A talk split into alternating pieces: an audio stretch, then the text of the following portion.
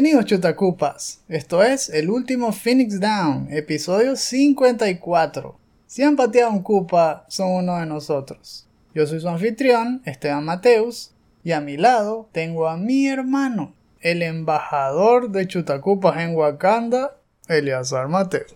¿Cómo está todo, Eleazar? Wakanda forever. eh, bien, estaba recordando el video que vimos sobre esta nueva expansión de Marvel's Avengers y eh, me gusta la iniciativa de ellos, es verdad que eso de enfocarse en la parte de historia y con ese personaje, de verdad que lo lograron, si da ganas de jugarlo.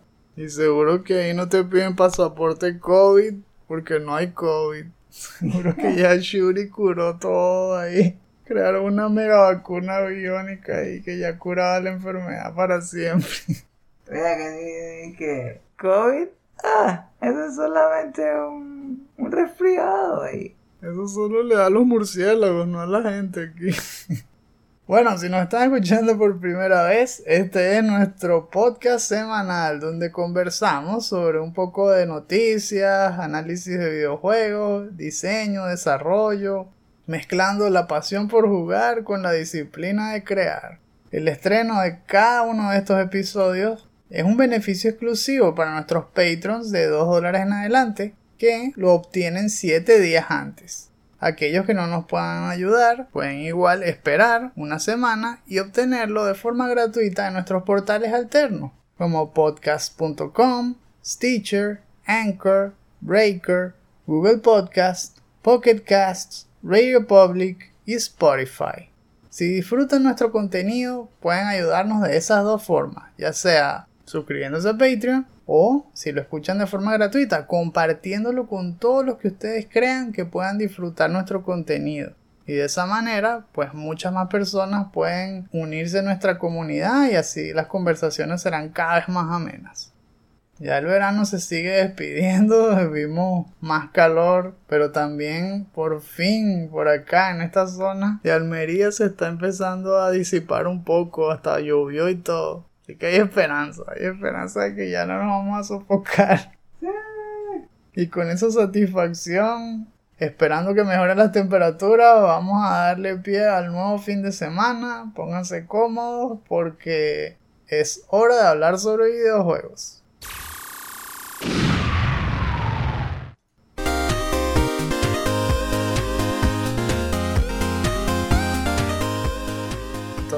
Estamos aquí empezando la zona del recuento semanal. Como siempre tenemos al menos dos noticias, digo al menos porque siempre elegimos dos principales, pero muchas otras cosas pasan, ¿verdad? Vimos lo de Abandon, que sigue causando un montón de controversia por todos los errores que han cometido, que lo pospusieron y después cuando arrancó, resulta que solo se ve un trailer que ahora le llaman teaser, como de 4 segundos, de una persona caminando y ya, solo se le ven las piernas, la cámara apuntando hacia el piso y dice que ya, el resto del trailer coming soon y playable soon, ya. Para eso te descargaste una aplicación que pesaba como 5 gigas y todo, o sea, es totalmente inconcebible. Y por supuesto que la gente los ahora sí están atacándolos en las redes sociales, burlándose de ellos, llamándoles estafadores. Parece que IGN entrevistó a Hassan Karaman, pero misteriosamente tampoco le hicieron preguntas duras. Todo el asunto es, es muy extraño porque Sony se lava las manos. No puede ser que se hayan vacilado a Sony. Sony tiene que saber. Así como he escuchado un montón de podcasts, especialmente en el de Sacred Symbols de Colin Moriarty y todo. Él dice la verdad que, uno, es inconcebible que sean tantas coincidencias juntas. Y dos, que si te pones a pensar en frío, Sony no sepa nada de lo que está pasando o que le haya dado luz verde a esto. No puede ser tanta incompetencia. Es que un equipo tan chiquito no puede tener acceso a todos los mejores grupos de apoyo AAA. ¿Qué es eso? Si son tan pequeños y si su proyecto es tan malo, ¿por qué es exclusive de PlayStation? ¿Y, y por qué le crean una app? Si nadie crea apps para mostrar sus trailers. En fin, el asunto sigue y está más loco que nunca. Pero ya la gente está obstinada.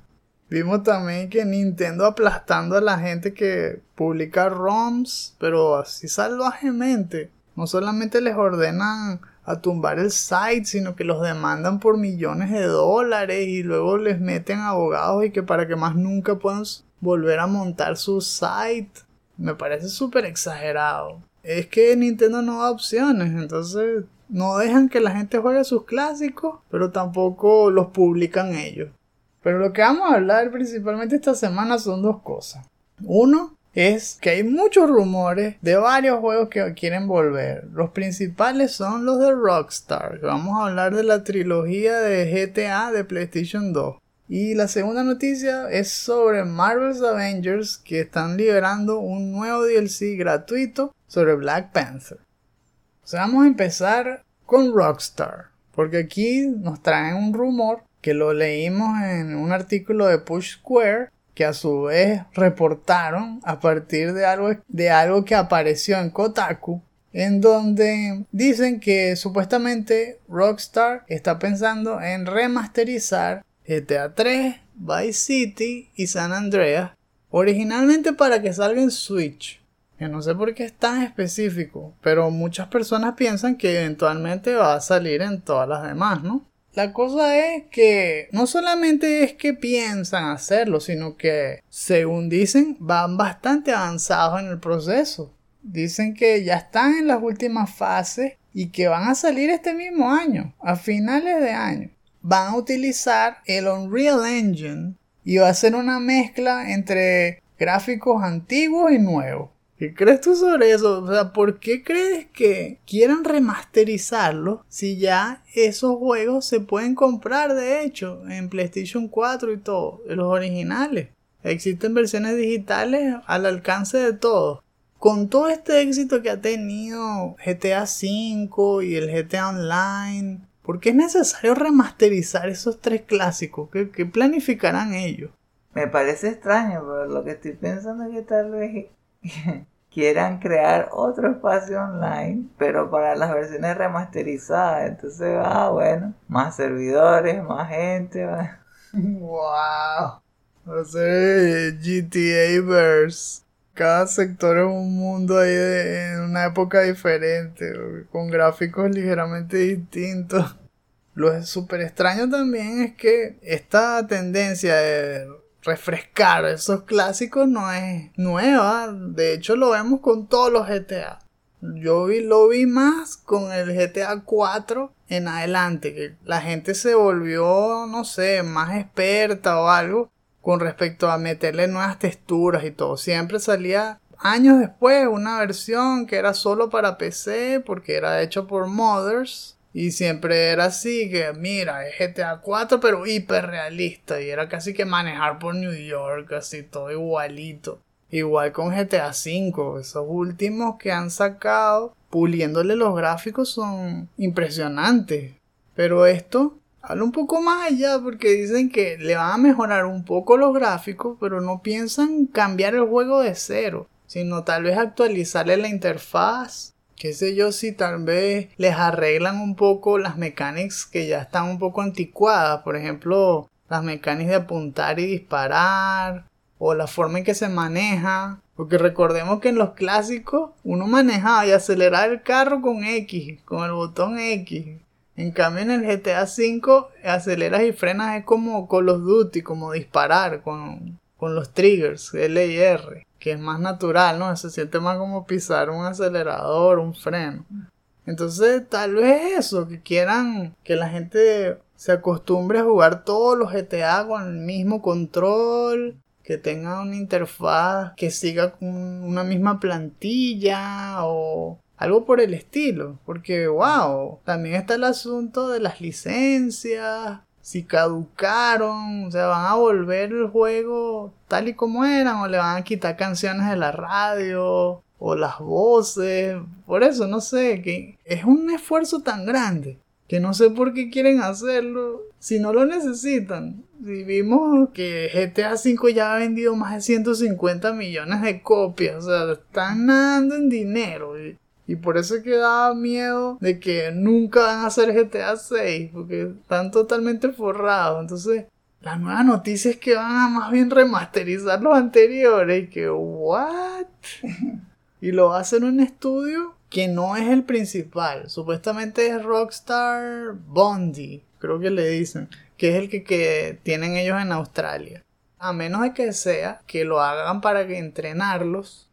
Tal vez es un proyecto que ellos ven como pequeño, entre comillas, para pulirlo y así luego saben que ellos pueden aportar más en GTA 6 y algo así. Van a hacer un montón de pruebas porque también dijeron que si eso tiene éxito hay otro rumor que se le une que es que también van a hacer un remaster de Red Dead Redemption.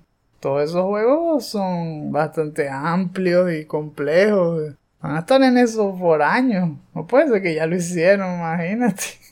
Sí es divertido pensar en que pueda volver GTA con mejores gráficos y todo ahora de forma oficial, porque GTA es divertidísimo. Yo me acuerdo la primera vez que lo jugué y me morí de la risa por, por la sensación de libertad que te da manejar por todas esas ciudades. Era algo que uno nunca había vivido antes. Y ahora revisitarlo después de haber visto toda la franquicia, no sé, me parece bien. Si de verdad lo hacen, ¿no? Todavía no hay confirmación.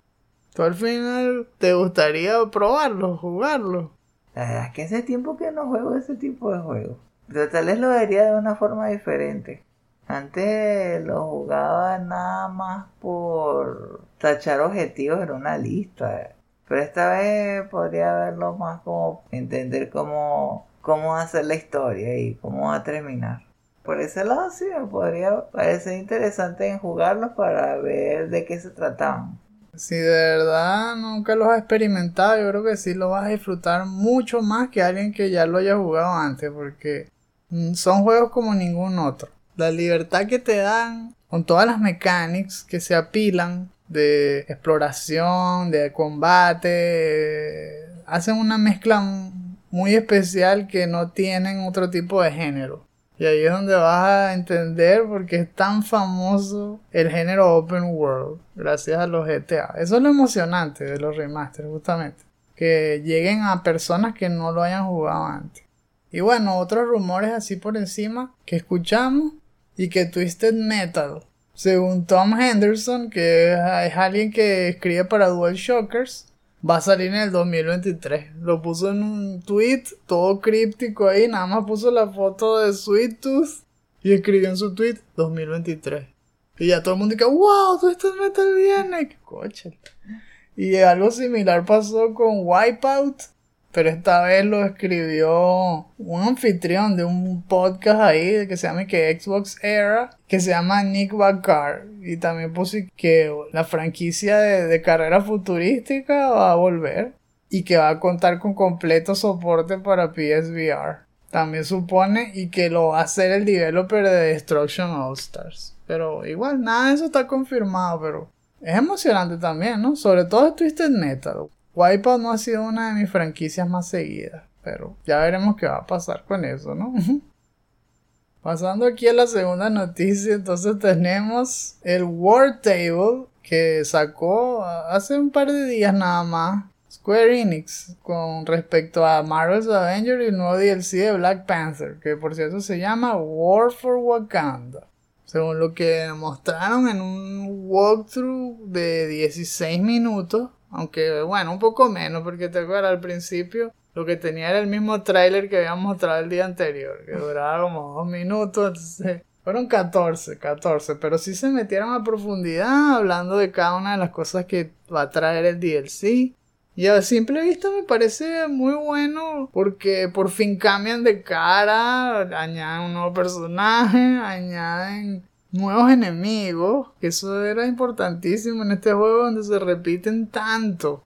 Sobre todo en las misiones estas que se juegan con otras personas, se puede volver cansón. Yo al final nunca me lo compré, nada más lo jugamos aquella vez que lo hicimos para los videos que publicamos en el canal, que probamos el beta y todo eso. Pero después con las reseñas negativas y con todas las opiniones que mostraron, pues no nos lo compramos. Y igual la gente siempre ha dicho lo mismo, que el juego en sí no es malo, pero que uno se cansa rápido porque se pone muy repetitivo.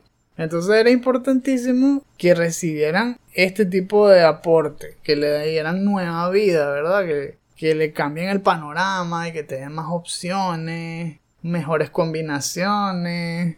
Bueno, y en este caso es todo un nuevo escenario porque es Wakanda y termina siendo un nuevo, como ellos le dicen, un biome. Es todo un nuevo mapa con un montón de sectores. Es decir, no es simplemente una etapa, un stage, sino un mundo con un montón de misiones secundarias, una campaign.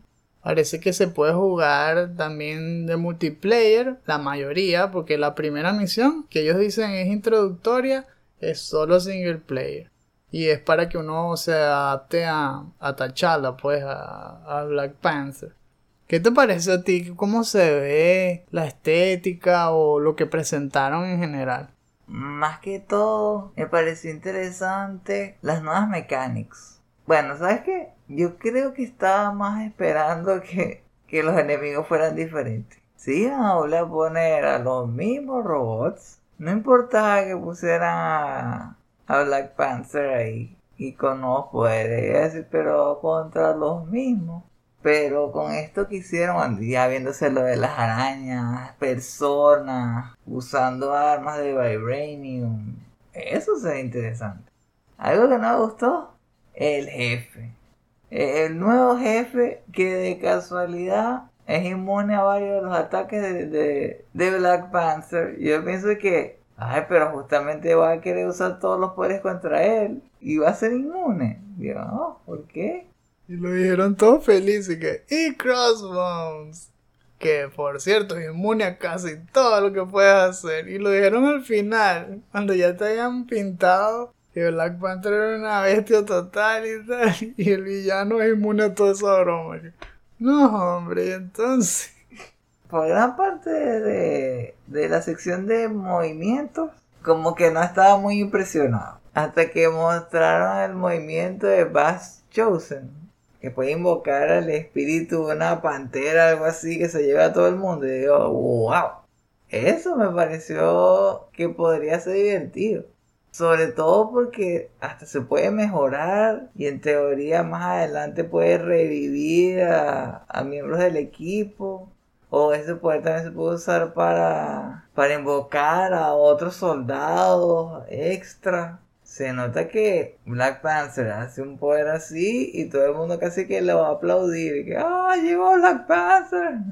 You're all screwed now. Digo que eh, para el resto de los movimientos era Wolverine. Me recuerdo como una mezcla entre Wolverine y Black Widow. Algo así.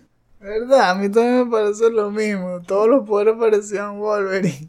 Eso que ese parecía lo de Berserker Rush y tal, de Marvel vs. Capcom 3. El Pounce es igual, le salta encima y le cae a. Ok, ¿qué más? Pero cuando empezaron a introducir las cosas y que energía cinética, que eso sí es único de Black Panther, ahí sí se parecía más al cómic, a la película.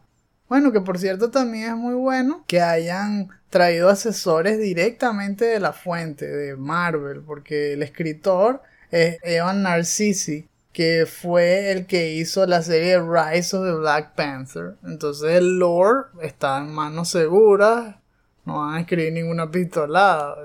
Y los personajes que han incluido también son directamente del cómic. El, villano principal es este Claw o Ulysses Claw que es el que invade Wakanda para extraer Vibranium a la fuerza y todo eso.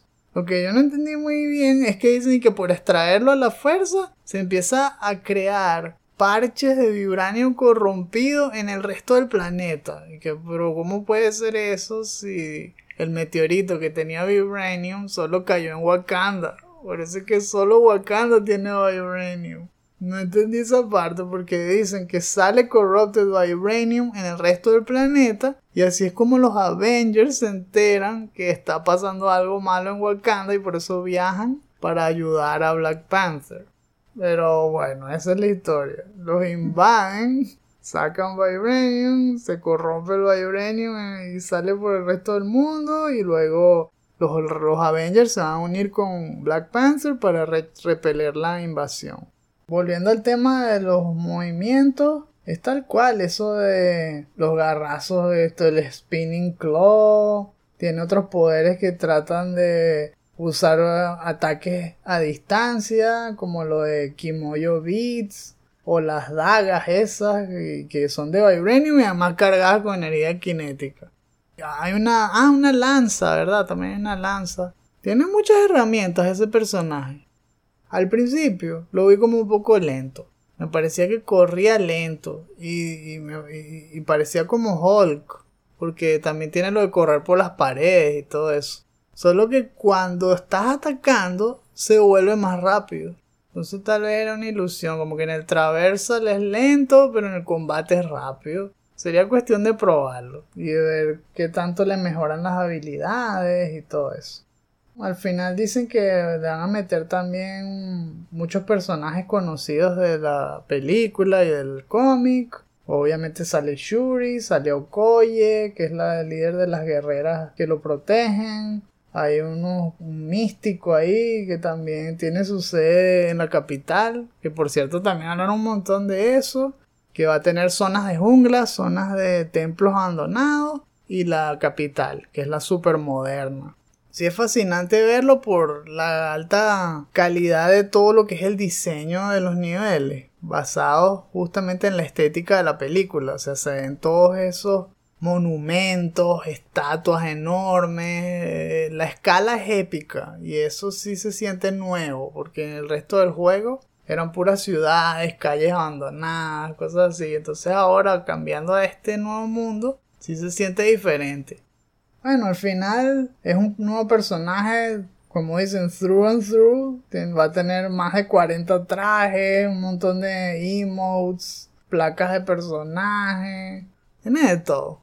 Y aprovechan para meterle que una nueva UI. No sé si vieron que ahora todo va a poderse ver en una sola hoja. Para que puedas controlar todo lo que respecta a un personaje de un solo golpe. No tienes que estar cambiando de pestañas y tal, sino que están todo ahí, el gear, los emotes, toda broma en un solo lugar. Es práctico, ¿verdad? Sobre todo para los que lo juegan un montón y hacen bastante grinding.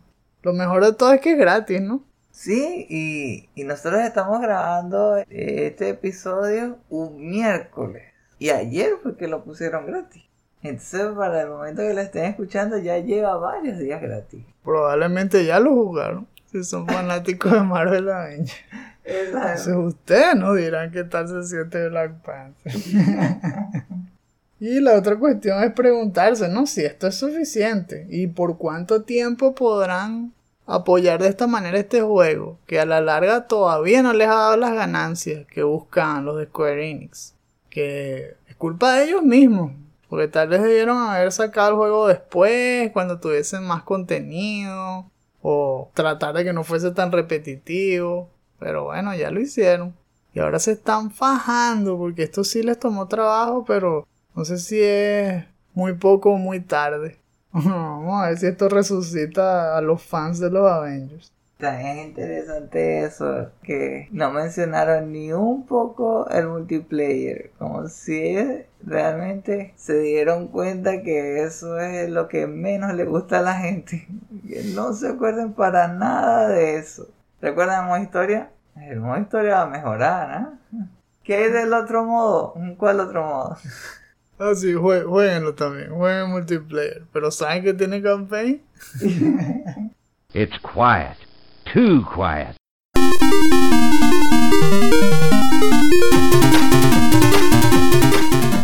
Entramos entonces en la segunda mitad del programa, básicamente, en la sección de lo que estamos jugando. En la lista, otra vez tengo Final Fantasy VII Remake. No le skip Voy a hablarles algo nuevo esta vez. Yo sé que ya lo terminé y todo. Y lo que he hecho es concentrarme en el endgame. El endgame es realmente entretenido y eso es justamente lo que quería compartirles. En todo juego siempre hay, como hemos dicho en otros episodios, tres componentes, ¿no? Las mechanics, las dynamics y las aesthetics, como el NDA framework. Y esta parte del endgame es la mejor demostración de la parte central del videojuego que son las dynamics. Esas dynamics son los loops que hacen que el jugador se mantenga jugando sin aburrirse cuando el juego es bueno, ¿no?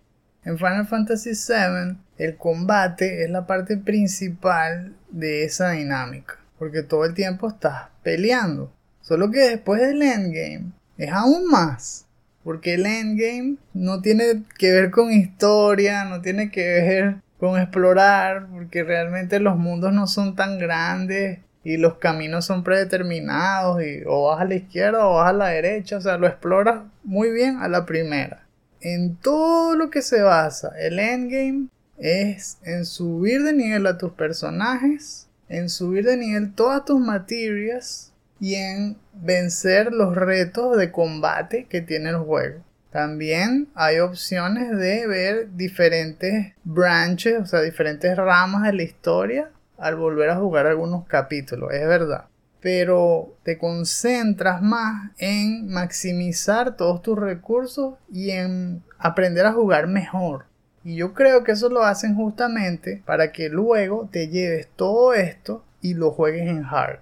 Y me parece que lo están haciendo de una forma muy natural y sobre todo entretenida y que te mantiene todo el tiempo enfocado, no te aburre. Y lo más resaltante para mí es que es una réplica de lo que yo también sentía cuando jugaba Final Fantasy VII, el original.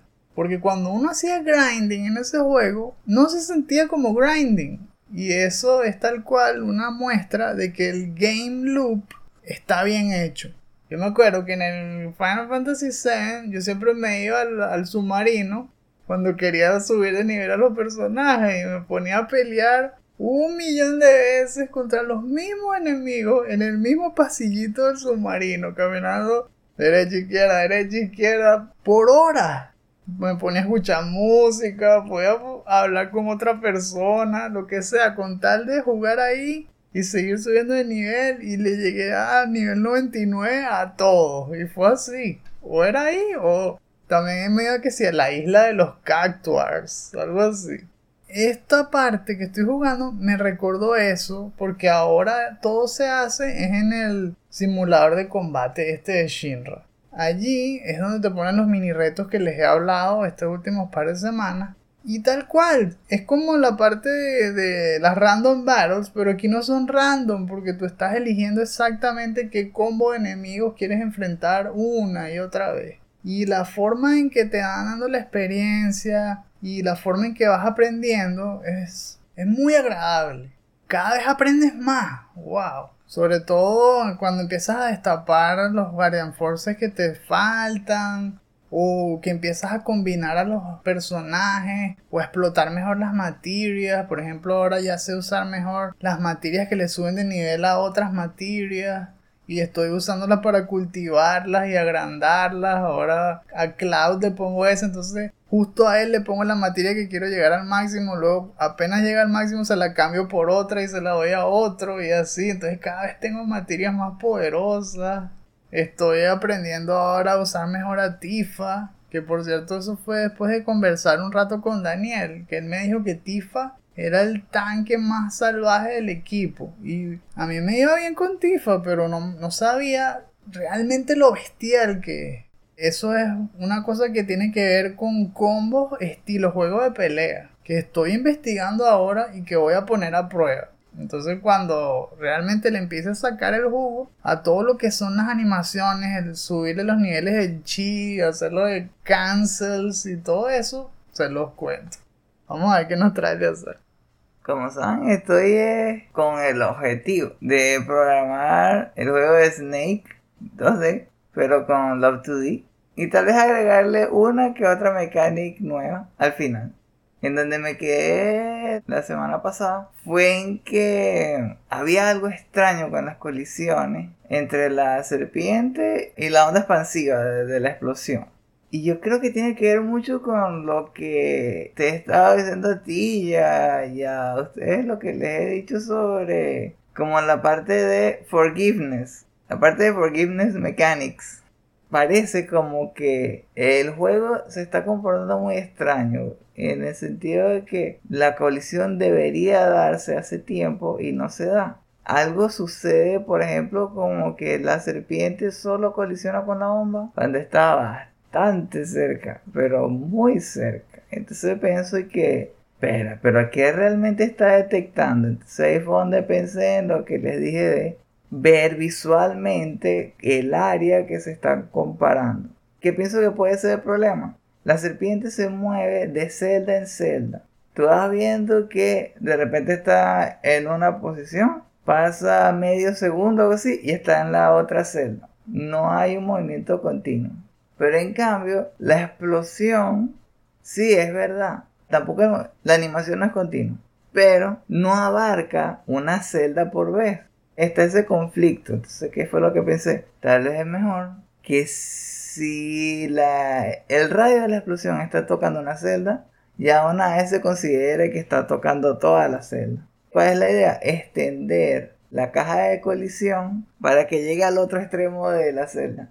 Ahí es donde tuve que ponerme a ver cómo aplicar una fórmula matemática para que esa posición del radio, que por cierto es un círculo, llegue a extenderse a una columna de la grid y a la que le corresponde. Entonces pensé algo así como, ah, ya entiendo. O sea, tiene que ser una posición, normalmente es del 0 hasta el número total de columnas, algo así. Pero algo importante que aprendí, que eso lo dicen mucho en Harvard, en el, curso de Harvard, para Love to the, el índice comienza con 1, no con 0. Es raro, pero hay muchos problemas que salen por eso. Con base en eso, los cálculos cambian un poco. Lo que puede lograr hacer es que se extendiera por el lado izquierdo y superior. El punto principal de, la caja de colisión. Que normalmente es así, tal cual, XY. Ahora lo que me falta es ver el ancho y el alto de la explosión para que se extienda al otro lado de la celda. En teoría, eso lo voy a poder hacer eh, antes de la próxima vez que hable con, con usted. Y bueno, y me imagino que también voy a poder hacer eso que quería hacer, una, una especie de feedback visual donde se note que la bomba va a explotar y que tienes que tener cuidado.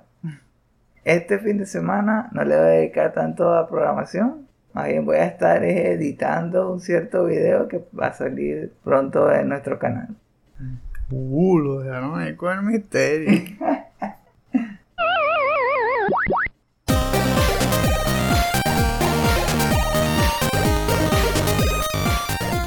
ya estamos empacando maletas, casi saliendo de Wakanda, de vuelta a nuestra casa, pero antes...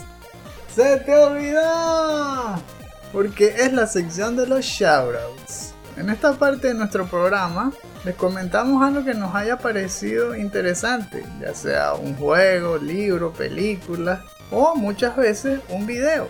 Esta semana les voy a recomendar un nuevo essay, es decir, un nuevo ensayo del canal de YouTube de Noah Caldwell Gervais. Es para los que sean fanáticos de Resident Evil, porque tal cual se llama A Thorough Look at Resident Evil. Y thorough debe ser subrayado. porque este tipo examinó toda la franquicia en un solo video. Y por supuesto el video es kilométrico, dura más de 7 horas. Así que tienen que verlo poco a poco. Pero vale la pena porque realmente él va desglosando entrada por entrada y la va comparando con la que sigue. Y ves un paseo completo de cómo evolucionó cada juego, cómo evolucionó el estilo, habla un poquito del development, aunque él es más análisis que historiador. No esperen tampoco un documental tipo Gaming Historian, nada de eso. Sino mucha opinión y mucha teoría, que es lo que más se enfoca él. Tiene como acento inglés, entonces se escucha así todo como refinado. Me da la impresión de que estuviese hablándote desde su sala ahí con una chimenea y una copa de vino mientras te explica todo eso Resident Evil. Él habla de los originales y de cómo Shinji Mikami empezó y le dieron la dirección de los juegos a pesar de que él no era fanático del horror. Cosas que hemos hablado también nosotros en los numerosos capítulos especiales sobre Resident Evil, incluyendo los DLC o cuando lo hablábamos como tema principal. Bueno, curiosas apreciaciones que él hace por ejemplo, que no le gusta mucho Código Verónica, así que dice que es el peor en cuanto a la, saga principal. Cosa que, bueno, no sé, a mí no me, no me parece que son así, pero bueno, respeto sus opiniones, ¿no? Y también habla de que su preferido de los remakes, pues está entre el 1 y el 2, ¿no? Pero que le gustó mucho el remake del 3. A diferencia de tanta gente que dijo que se quedó corto, que era malo en cuanto a, la, a lo que se esperaba, ¿no? Pero él dice que más bien le gustó por lo que es, que logró su cometido de traer el 3 hacia un estilo más moderno, que capturó la misma esencia. Bueno, yo no lo he jugado todavía, pero sí, igual muchas personas me han dicho eh, eso, que, que se había quedado muy corto ese juego, que para ellos ni siquiera llegaba a valer 60 dólares por, lo que le faltó. En cambio, este tipo dice que le gustó mucho. Entonces, por eso digo, siempre es interesante escuchar perspectivas de otras personas y ver cómo explican por qué. Así que si les da curiosidad, aunque no vean las 7 horas, eh, él también tiene bien organizado exactamente los timestamps de cuando habla sobre cuál. Entonces pueden ver nada más la parte que más les guste. Pero si les gusta realmente Resident Evil, yo creo que sí lo van a disfrutar. Entonces les dejo el enlace en la descripción.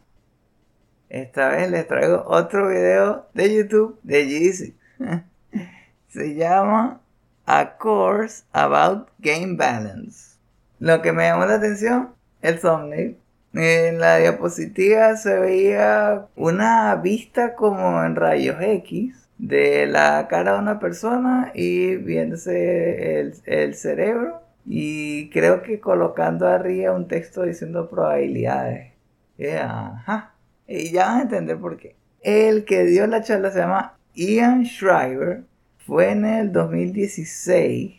Y un profesor, un profesor que da clases sobre game design, específicamente sobre balance en videojuegos y dijo que era muy útil porque casi nadie lo estaba haciendo en el momento. No sé ahora, pero decía que eso como que era necesario. Era un curso que duraba 10 semanas. Algo que me pareció bastante interesante es que puso todo el contenido del curso en una página web de WordPress y lo puso gratuito para todo el mundo. Dijo que podían usarlo como quisieran y no tenían que pedir permiso. Y todavía está. Busqué el enlace, todavía está. Y lo recomiendan muchas personas. Dijo específicamente qué significaba Game Balance. Que era básicamente crear la percepción de algo justo en el videojuego. Y eso es clave. La percepción.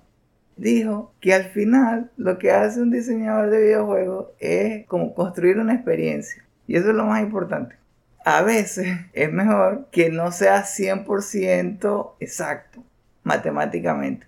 Como hemos estado hablando esta semana, ¿no? Sobre cómo capturar el input del jugador y que no sea 100% exacto tampoco. Que le haga pensar que lo hizo en el momento, pero realmente lo capturó fracciones de segundos antes o fracciones de segundos después o le hizo pensar que le dio a tiempo, pero realmente lo había mantenido presionado por nerviosismo o algo así.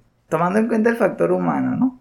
Justamente habla sobre eso, que en probabilidades las personas son muy malas. Son muy malas detectando que es probable que no. Si uno hace que el juego maneje bien las probabilidades, la gente piensa que el juego está mal. Saber sobre game balance o sobre balance de videojuegos uno tiene que tomar en cuenta tres factores. Está la parte de matemática, está la parte de sistemas y está la parte de psicología.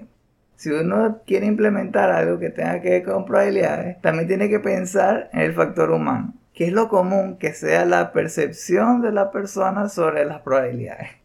Para poder implementar balance en el videojuego, hay varias formas de hacerlo. Una de esas es por intuición, donde el diseñador piensa en qué podría ser divertido, qué le podría sacar provecho el jugador y lo plasma en el juego. Estoy pensando ahí como un Sid Meier, como Shinji Mikami, me imagino. Por otro lado, es de los que hacen playtesting. En base a lo que juegan, como que van construyendo la experiencia. Ahí está Jonathan Blow, que ese, es lo que estoy siguiendo ahora para ver qué tal me sale. También está la parte de analytics, donde ellos van calculando toda la parte numérica, todos los datos que tuvieron que ver con, con el uso del juego y ver cómo se mejora a partir de ahí. Y lo otro, que es lo que él se concentra en su curso, es crear modelos matemáticos de todos los componentes del juego. Todo eso parece que lo maneja con spreadsheets. O sea, dice que saber de Excel es vital para un diseñador de videojuegos. Y que eso es lo que más ayuda a que todo esté realmente balanceado y que se usen bien las probabilidades y todo. Bastante útil la charla, es larga, sí. También él puso ahí un árbol, lo llamó Tech Tree, que lo tiene ahí al lado y va explicando todo por partes. En la sección que les parezca más interesante y pueden ir saltando en el video hasta que lleguen a la que les interesa. Comienza de lo más básico, de los conceptos básicos, y ya al final abajo habla sobre rewards, sobre esta parte del loot y uso en general de las probabilidades. También le va a dejar el link en la descripción. Ya saben, no solo es balancear, sino le soplan el libro, le, le quitan el polo porque es cómo balancear para humanos.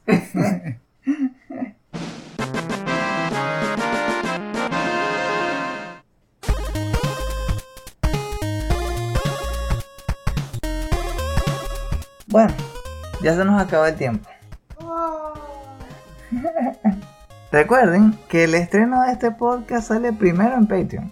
Si quieren escucharlo en caliente, consideren volverse en uno de nuestros Patreons de 2 dólares en adelante. Si no, pueden esperar una semana y escucharlo gratis en nuestros sitios alternos como Stitcher, podcast.com y Spotify.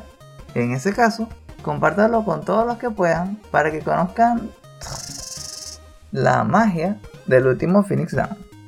Si llegaron hasta aquí, gracias por habernos acompañado. Para encontrar más artículos, reseñas, videos y podcasts como este, échenle un vistazo a nuestra página chutacupas.com. En nuestras cuentas de Twitter, Instagram y Facebook los esperan noticias sobre juegos desde indie a AAA, promociones de nuestros diseños para frenelas y segmentos de nuestros programas. Los invitamos a dejar sus comentarios en la sección inferior. Queremos saber qué piensan sobre lo que estuvimos hablando en este episodio. Por ejemplo, de todos los remasters que podría estar haciendo Rockstar, ¿cuál les atrae más? ¿Prefieren el mundo de Vice City? Oh yeah. I City forever. Give this man a car. o tal vez prefieren Grand Theft Auto 3 o tal vez San Andreas. San Andreas sobre todo puede ser interesante porque ese tuvo muchos problemas en la parte gráfica, ¿verdad? En comparación con los demás. Era más ambicioso, era porque era gigantesco. Pero hay partes que se repiten. Por ejemplo, el GTA V en parte San Andreas también. Lo que pasa es que San Andreas incluía Las Vegas, incluía San Francisco, era más grande aún. Hablando de eso, sí, eso sí que les va a costar hacer un remaster. Ay, ay, ay. Estos sí son Las Vegas. o tal vez prefieren simplemente que saquen de una vez el remaster de Red Dead Redemption. También están convencidos y quieren darle otra oportunidad al juego de Marvel's Avengers. Yo diría que por la parte de la historia siempre uno le puede dar una oportunidad. Sobre todo si hacen eso, que cambien los enemigos y cambien los jefes. Que no pongan refritos de los mismos, como que, ah, mira este. Es como Taskmaster. Igualito Taskmaster. Otra vez. Pero ahora tiene un hoodie azul. No. Que es así, pero pega fuego. La misma vida y todo. Del video que les recomendó Esteban, ¿hay alguna sección en particular a la que quisieran saltar? de las 7 horas, ¿cuál es la parte que más les interesaría escuchar? Si se suscriben al tier de Podcast Bonanza, sus comentarios podrán ser incluidos en los futuros episodios del último Phoenix Down. Al apoyarnos en Patreon, encontrarán muchos otros beneficios especiales que preparamos con gusto para ustedes, como episodios exclusivos y acceso a nuestro podcast complementario del último Phoenix Down DLC, un show dedicado a celebrar la nostalgia por los mejores videojuegos clásicos. Allí nos enfocamos en un solo juego, retrocedemos las manías del reloj y damos un tour por el proceso de su desarrollo, sus creadores, el momento histórico en el que fue estrenado y por supuesto la forma en que marcó nuestras vidas. Si tienen los medios y la disposición, definitivamente deberían probarlo. En los tiers aún más elevados, hasta podrán obtener su propio avatar HD personalizado, dibujado a mano por Esteban. Si quieren saber más, visiten nuestra página patreon.com slash chutacupas. Ahora, con su permiso, voy a empezar a apartar bastante espacio en el calendario de este fin de semana para jugar lo más que pueda de Diablo 2 Resurrected, que está muy cerca. Y estoy pensando ir hacia el este por todo el tiempo que pueda. Empezando por el beta. Oh, sí. y en PlayStation, no puedo creerlo. Qué genial. Este fin de semana nos vamos al infierno. Bueno, no, solo llega hasta el acto 2. Pero en septiembre sí nos vamos al infierno. A cazar. Nos vemos la próxima semana. Y recuerden, no hay quits, solo retries.